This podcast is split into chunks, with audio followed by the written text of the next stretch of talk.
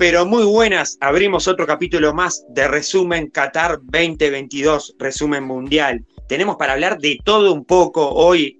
Y la verdad que me quedó una sensación el otro día y la sensación que me quedó es el que, quiere ganar, el que quiera ganar el Mundial, que le cueste. Y es así, porque mucha gente pensó que muchas elecciones iban a pasar caminando, que muchos por haber pasado la eliminatoria olímpico o por haber ganado 36 eh, partidos le iba a ser fácil y no fue así. El favorito, uno de los favoritos, porque hay, porque el otro sigue en carrera. Hablamos de Francia que sigue en carrera, pero tenemos que hablar de Brasil, que dejó una selección de jugadores afuera del mundial, porque prácticamente hubo muchos jugadores que podrían haber estado en el mundial y quedaron afuera. Fue eliminada y la verdad que llamó la atención. Con un Croacia que ya no tengo palabras para describir a Luka Modri, 37 años. Uno de los jugadores que hasta ahora creo que fue el que más jugó de Croacia en partidos y no se cansó. Impresionante lo que es Luka Modri, un cerebro viviente en la cancha. Y ahora sí, vamos a hablar de fútbol, los tenemos a ellos, eh, queremos agradecer a la gente de controles, como siempre, con la mejor producción. El otro día, la verdad que mucha gente nos felicitaba por el homenaje que le hicimos a Luis Suárez. Y bueno, la verdad que estuvo espectacular la gente de control, pero ahora les voy a presentar a ellos. Lo tenemos a Gaby Pitamilio por ahí, que sé que está en un taxi, pero el profesionalismo es 100% real y lo trae acá. Así que, Gaby, ¿cómo estás? Primeras impresiones, dame un título. Eh, buenas tardes, Cinti, Tomás, Bruno. Este, sí, eh, es un mundial que ahora sí arrancó para, para mí el verdadero mundial y ahora es ven donde los caballos se ven en la, en la cancha, ¿no? Exacto. Eh, Bruno, un titular. ¿Estás de acuerdo con lo que dice Gaby? ¿Es verdad que ahora sí empezó el mundial? ¿Cómo andan, Ulises? ¿Todo bien? Que anden bien toda la gente por ahí. Eh, mirá, Inti, para mí arrancó en, ya arrancó en octavos, pero la verdad que se dieron muchas sorpresas. Este, mi título es eh, ¿Se dará la final rompepencas? Perfecto. Y ahora sí, voy de, voy de nuevo con Gaby. Eh, Brasil quedó afuera. Eh, agónicamente, porque con un golazo de Neymar que parecía que todo iba para el lado Brasil, Croacia no bajó los brazos, siguió, se lo llevó a penales y se lo ganó. Eh, ¿Qué nos podés decir de ese partido? Porque fue para mí el golpe que nadie esperaba, que nadie esperaba de que Brasil quedara eliminado en cuartos. Otra vez se repite que un europeo saca a Brasil de la Copa. Sí, así es, otra vez un europeo sacando a, Brasil de, la Copa del Mundo, como pasó hace, viene pasando hace varios mundiales ya seguidos. Este, mm, me sorprendió totalmente Brasil lo vi muy asustado en la cancha, como muy, muy nervioso. Este, Vinicius no, no, me sorprendió la salida de Vinicius en el, segundo tiempo. No sé qué es lo que, lo que quiso o lo que intentó hacer Tite. Este, para mí, un, eh, eh, planteamiento totalmente eh, estratégico, bien pensado, bien jugado de, Croacia. así es como se tienen que jugar los partidos, atacar cuando tenés que atacar y no desesperarte sabiendo que el gol te puede llegar en cualquier momento y sí, eh, Lucas Modri con sus 37 años de edad, este, corriendo como si fuera un pibe de 20, fue la demostración más grande de que para el fútbol no, no hay edad, no, lo único que necesitas es carpeta y, tener los campeones o los botines llenos de magia como los tiene Lucas, ¿no? Exactamente. Bruno, ¿qué me puedes decir de esta selección de Brasil que parecía que era la favorita y que se llevaba todas las miradas? eliminatoria invicta. Un equipo que prácticamente dejó afuera de jugadores que podrían prácticamente haber estado en el Mundial. Eh, ¿Qué respuestas hay a este Brasil que quedó eliminado ante Croacia? Y qué fútbol. Eh, el fútbol te sorprende de vez en cuando. Esta vez fue una de ellas también, en donde un equipo como Brasil, que el primer tiempo no jugó bien, y el segundo y en alargue, la verdad que fue superior, mereció ganar. Tuvo creo que nueve situaciones de gol, el arquero Olivaico fue la gran figura, eh, abrió el partido con un golazo de Neymar. Y por error mismo de Brasil y también la verdad que eh, una gran jerarquía de Croacia porque tuvo la valentía de poder levantarse y, marcar un gol. el que fue el empate. La verdad que terminamos yendo a penales a tres minutos del final. Debo reconocer que yo estoy sorprendido todavía, pues no lo puedo creer, yo lo ponía así como el finalista. Y que Croacia demuestra que los momentos difíciles es cuando sus jugadores se ponen el overall y sacan los partidos adelante. Eh, si nos podemos a fijar, eh, Croacia eh, todos los partidos que los empezó perdiendo los ganó. Y, o empató. Porque en realidad ha ganado solo uno. Y la verdad que tiene una gran jerarquía en sus jugadores. Y Brasil, bueno, desperdició un gran momento de varios de, sus futbolistas. Y se dio aparte la despedida de Tite como técnico después de casi ocho años o seis años, porque él agarró eh, a comienzo de 2016, creo, o mitad de 2016, porque fue después de la Copa América de Centenario. Y bueno, fue un golpe, ¿no? Hay que ver cómo va a repercutir en algunos jugadores. Exactamente. Y otra, para mí, creo que es la revelación de la Copa y quedó confirmado, es la selección de Marruecos. Selección que hace historia porque por primera vez una selección africana se mete entre los cuatro mejores del mundo. Una selección que tiene solo un gol en contra, que dejó eliminado a Portugal. Portugal con muchas polémicas, porque otra vez CR7 eh, no fue titular, un CR7, un Cristiano Ronaldo, que se le escapa capaz que un título que le faltaba, creo que era el que le faltaba para cerrar su carrera, se le escapa, que bueno, que fue polémica esa imagen, yéndose solo al vestuario y cuando entró el túnel se, largó a llorar. Eh, ¿Qué me puedes decir de esto, Gaby, de esta victoria de Marruecos agónica que nadie se esperaba y que para mí ya es la revelación de la Copa? Sí, este, para mí eh, Portugal creo que también jugó eh, un segundo tiempo, creo que bien jugado y después, y después me parece que, que Marruecos plantó un, partido defensivo en el, en el sentido de que son impasables, es una muralla en el fondo la selección árabe este, y yo creo que sí, que, eh, en sí creo que estuvo bien el, pasaje de Marruecos, porque es una selección totalmente sólida en, en, todas sus líneas. Este, no, tienen jugadores top, o sea, tienen a Ziyech, tienen a Bono en el arco, que es uno de los mejores arqueros mundiales, y yo creo que, que un planteamiento bien defensivo y bien jugado y bien tácticamente, y sí, y un título que se le vuelve a acabar a Cristiano, pero con polémica porque supuestamente eh, la hermana de Cristiano post partido publicó de que los 41 son la mejor edad y 41 tendrían en el 2026. Perfecto. Bruno, ¿qué nos puedes decir de este partido que, aparte de irse Neymar del Mundial, se va Cristiano Ronaldo? Un Cristiano Ronaldo que en este Mundial estuvo más involucrado en las polémicas que en lo del fútbol, porque desde que arrancó con lo de Bruno Fernández, desde lo del Manchester United hasta los momentos que no fue titular, porque el otro día no fue titular, arrancó siendo suplente y cuando entró mejoró bastante Portugal y terminó teniendo algunas jugadas. Eh, ¿qué, opinión me, merece este, esta versión de Cristiano Ronaldo y este Portugal que queda eliminado con una revelación del Mundial?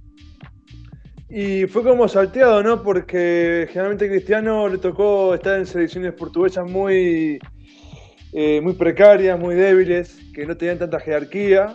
Eh, y esta creo que ha sido la mejor, la mejor camada. Y encontró un cristiano desorientado, eh, más anímicamente, capaz que mal futbolísticamente, porque no jugó nunca o muy poco en Manchester, con muchos problemas, como decís vos, Cinti, futbolísticos, la este, rescisión, de, rescisión de contrato de Manchester, los problemas con Bruno Fernández, con lo mismo con la dirigencia de Manchester. Fue un combo de todo que a pesar de eso, bueno, Portugal tenía la chance intacta de clasificar a semifinales porque tenía un buen equipo, pero le tocó uno que la verdad que es este la verdad que es muy monolítico, defienden muy bien. Y es increíble lo que voy a decir, pero es un equipo que su técnico lo agarró hace no menos de 30 días porque no lo dirigió en las eliminatorias. Y lo agarró ahora para el Mundial y, está invicto. Es increíble, ¿no? Y bueno, se comió otra víctima más a, Portugal de Cristiano. Exacto, y ahora tenemos que pasar a otro partido que también, yo lo decía en titulares, porque para ser campeón hay, eh, hay que sufrir, hay que jugar y sufrir. Y eso le pasó a Argentina.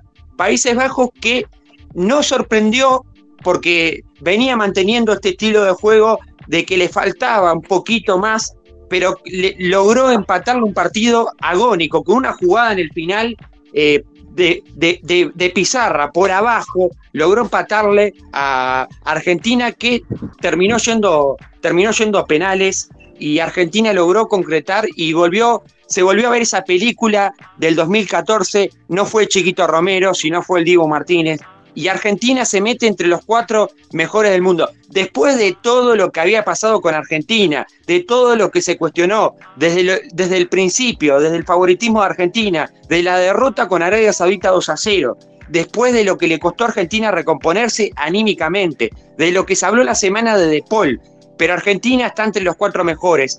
¿Qué reflexión nos puedes hacer, Gaby Pitamiglio? Eh, mira, el partido de Argentina eh, es una selección. primero, vamos a hablar de lo que es la selección argentina. Eh, para mí, la selección argentina es una selección muy endeble defensivamente. Este, eh, el cuadro que le ataca, el cuadro le, le hace goles. Este, le pasó absolutamente todos los partidos, menos con México. Este, y bueno, y Polonia que también. Pero me parece que Argentina es una selección endeble que todavía no le han atacado como le tienen que atacar debidamente, explotándole los laterales, este, explotando la saga que no es muy firme con Petzela y Otamendi. Bueno, el otro día el, tiro libre de la jugada del empate en Holanda, que en los últimos 10-20 segundos, fue una jugada preparada en donde se vio un Petzela que endeble, este, que, se dejó... Eh, se dejó llevar por, sacar la pelota rápido y llegó puesto al, delantero holandés. Y bueno, este, yo esperaba mucho más del partido de, Países Bajos, este, porque me parecía una selección top que podía haber eh, dejado, dar ese golpe de haber dejado a Argentina fuera, pero me, pasó totalmente lo contrario. Bueno, ahora este, eh, Croacia puede tener la chance, pero va a ser un partido totalmente parejo. Este, veremos con qué actitud va a salir ahora eh, Argentina contra los croatas.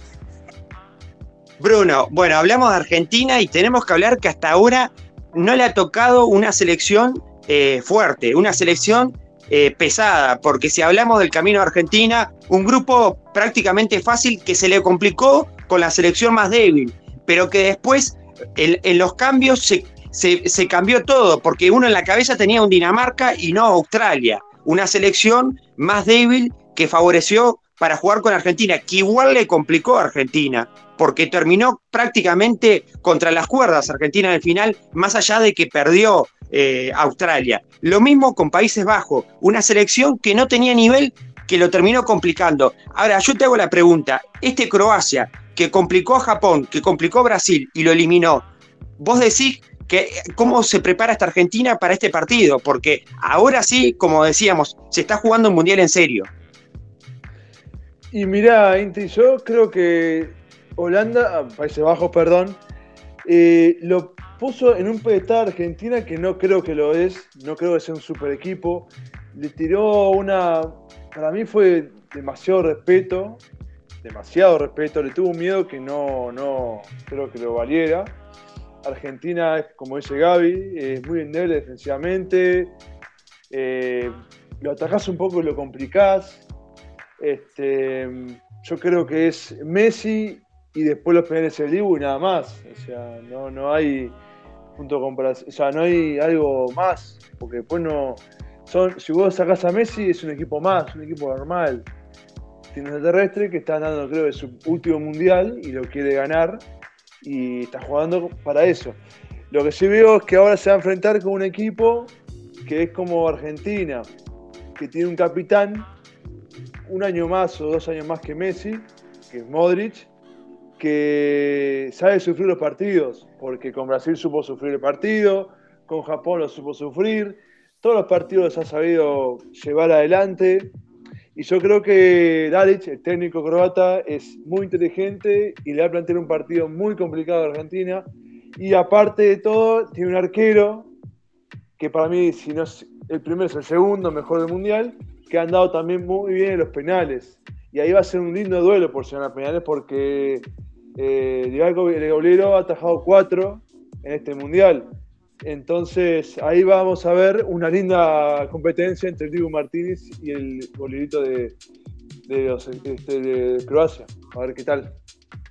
Exactamente, sí, dos grandes arqueros y otra vez se puede repetir una película que ya la vimos en el Mundial anterior, Croacia eh, pasando por llegar a los, los penales o a la largue y llegando a una final que se puede repetir una final entre Francia y Croacia.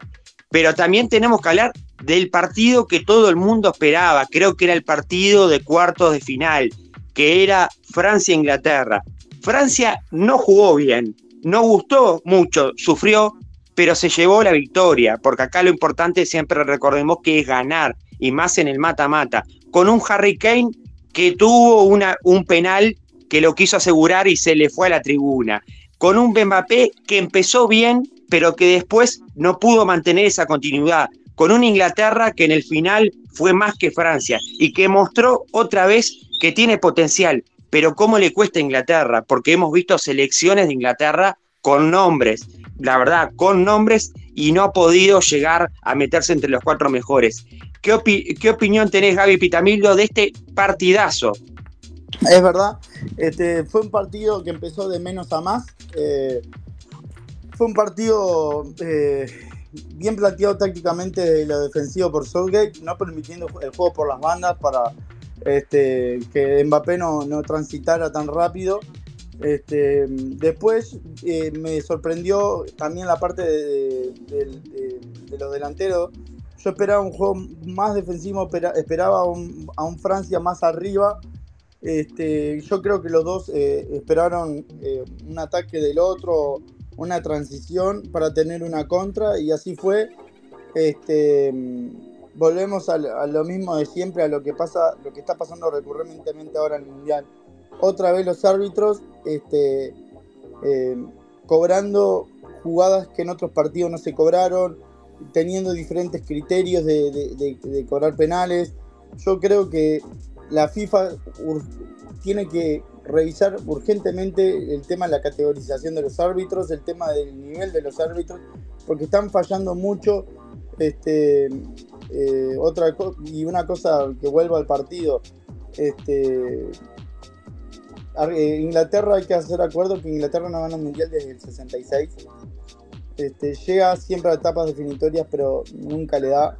Yo no sé si es por el peso que le hace conllevar eh, que su liga también tiene muchos extranjeros este, y que la mayoría de los ingleses eh, que son o son suplentes o no juegan mucho en sus cuadros. A ver, este cuadro de Inglaterra casi todos son titulares ahora. ¿Por qué? Porque se está viendo una camada joven de jugadores ingleses que están siendo titulares. Pero este, sí fue un partido eh, que creo que en, el segundo tiempo lo merecía ganar Inglaterra, pero se lo, llevó, se lo terminó llevando Francia. Exactamente. Y hablando de árbitro, también tenemos que decir que el otro día salió la puntuación a la cuarteta arbitral uruguaya y no se explica por qué Andrés Matonte y, la cuarteta se vino antes de tiempo. Arbitró solo un partido que fue en fase de grupo y bueno, podrían haber estado en octavo. Yo no sé si en cuarto, pero capaz que en octavo un partidito se le podía haber dado una chance más sabiendo de que Uruguay no había pasado la fase de grupo. Hablando de Francia, volvemos a hablar de otra vez de un jugador que siempre responde en la cancha y que en el Mundial pasado también estuvo la previa en las críticas de qué iba a pasar con Giroud, qué iba a pasar con Giroud por Griezmann y cómo iba a estar, y sin embargo Giroud hizo un gran trabajo porque hizo el trabajo sucio del falso 9 en el Mundial pasado, y en este Mundial estaba Benzema, estaba Karim Benzema, que venía encendido, que que después de mucho tiempo volvía, después de todas las polémicas que tuvo en la selección, volvía, pero sin embargo una lesión lo dejó fuera y otra vez Giroud respondió en la cancha como, como tiene que responder. Eh, ¿Qué opinión tenés a esto, Bruno? Porque la verdad que el otro día hizo un golazo, la verdad que la está rompiendo y nadie está extrañando a Benzema. Otra vez Giroud se está poniendo la camiseta de 9 y responde en la selección. Sí, está demostrando que que no necesitan, o sea, tener que sufrir por Benzema porque está, se puso la 9 y la verdad que está rendiendo. Aparte, está haciendo todos los goles que no hizo en el mundial pasado, que fue campeón. Eh, está demostrando por qué, aparte de que él quiere ser, o sea, ese máximo goleador de, Francia, de toda la historia, está creo que, si nos podemos pensar en su último mundial, porque no, no olvidemos que tiene 36 años, ¿no? Es grande ya Giroud. Lleva ya 10, 10 o 11 años en la selección. Ya jugó, es su tercer mundial. Ha jugado muchas competencias y creo que está haciendo lo que quería, poder demostrar a la gente que no era solo asistidor, era un goleador, más allá que goleador de Francia es Mbappé, pero quiere dejar su huella. Y bueno, si va a ser su último mundial, quiere ganarlo, irse goleador y está en, esa etapa, ¿no? Este, así que la verdad que a mí me encanta. Y bueno, si llega a estar Benzema para las posibles finales, si se dan, y va a ser lindo, ¿no? Porque hay que bancar a esas dos torres.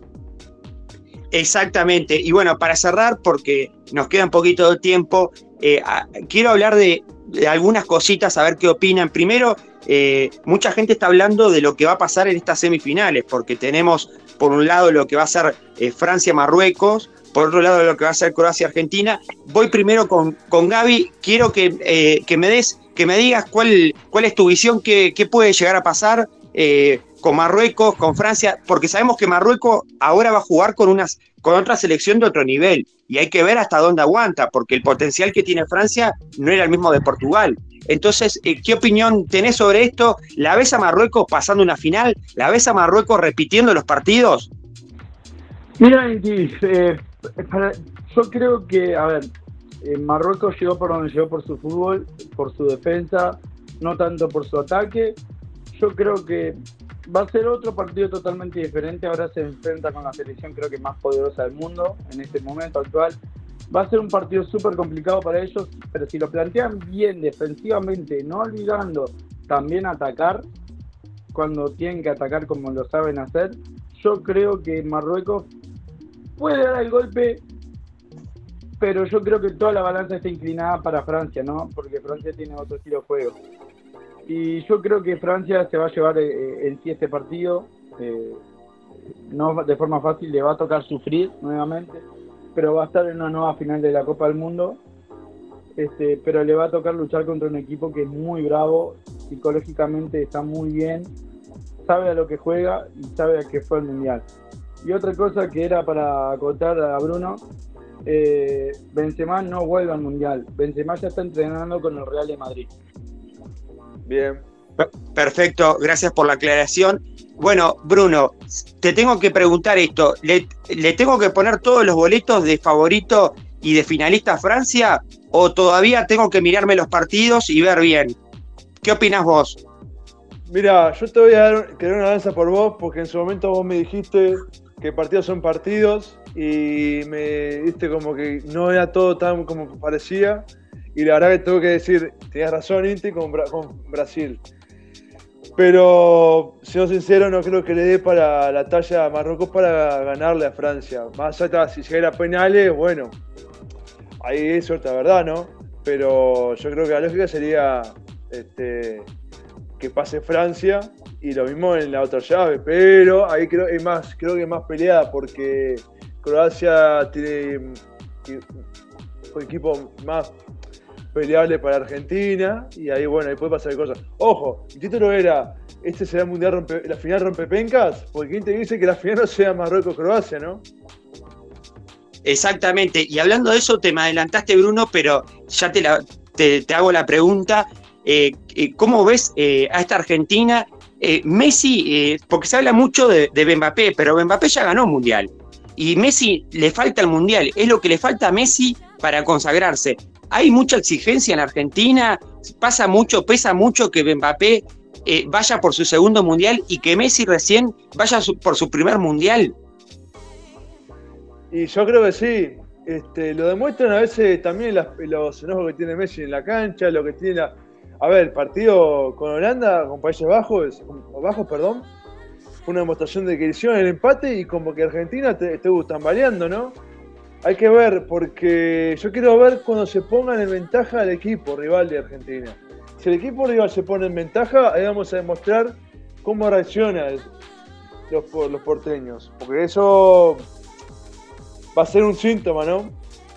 Cómo es la exigencia, la mentalidad y bueno, ver si lo pueden dar vuelta, porque no es un equipo fácil de doblegar eh, Croacia. Hay que ver, hay que ver.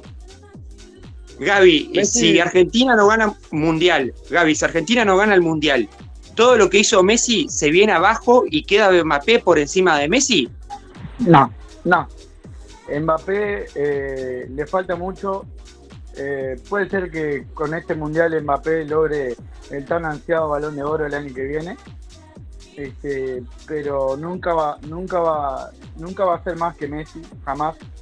Este, lamentablemente Messi si no gana el mundial va a quedar a la sombra de Diego Armando Maradona este, va a ser el segundo mejor jugador de Argentina. Aunque las comparaciones son odiosas, que son otros tiempos totalmente diferentes, el fútbol es totalmente diferente, eh, yo creo que sí va a quedar en, segundo mejor jugador de, a nivel de historia de Argentina, ¿no? Pero por un lado, por el bien del fútbol, yo creo que eh, Messi se lo merece por todo lo que hizo, no solamente en la selección argentina, sino que lo hizo a nivel de su carrera. Y sería un broche de oro para él. Eh, yo creo que si gana el Mundial, yo creo que es el último año de la carrera de Messi, porque ya no le queda más nada por ganar.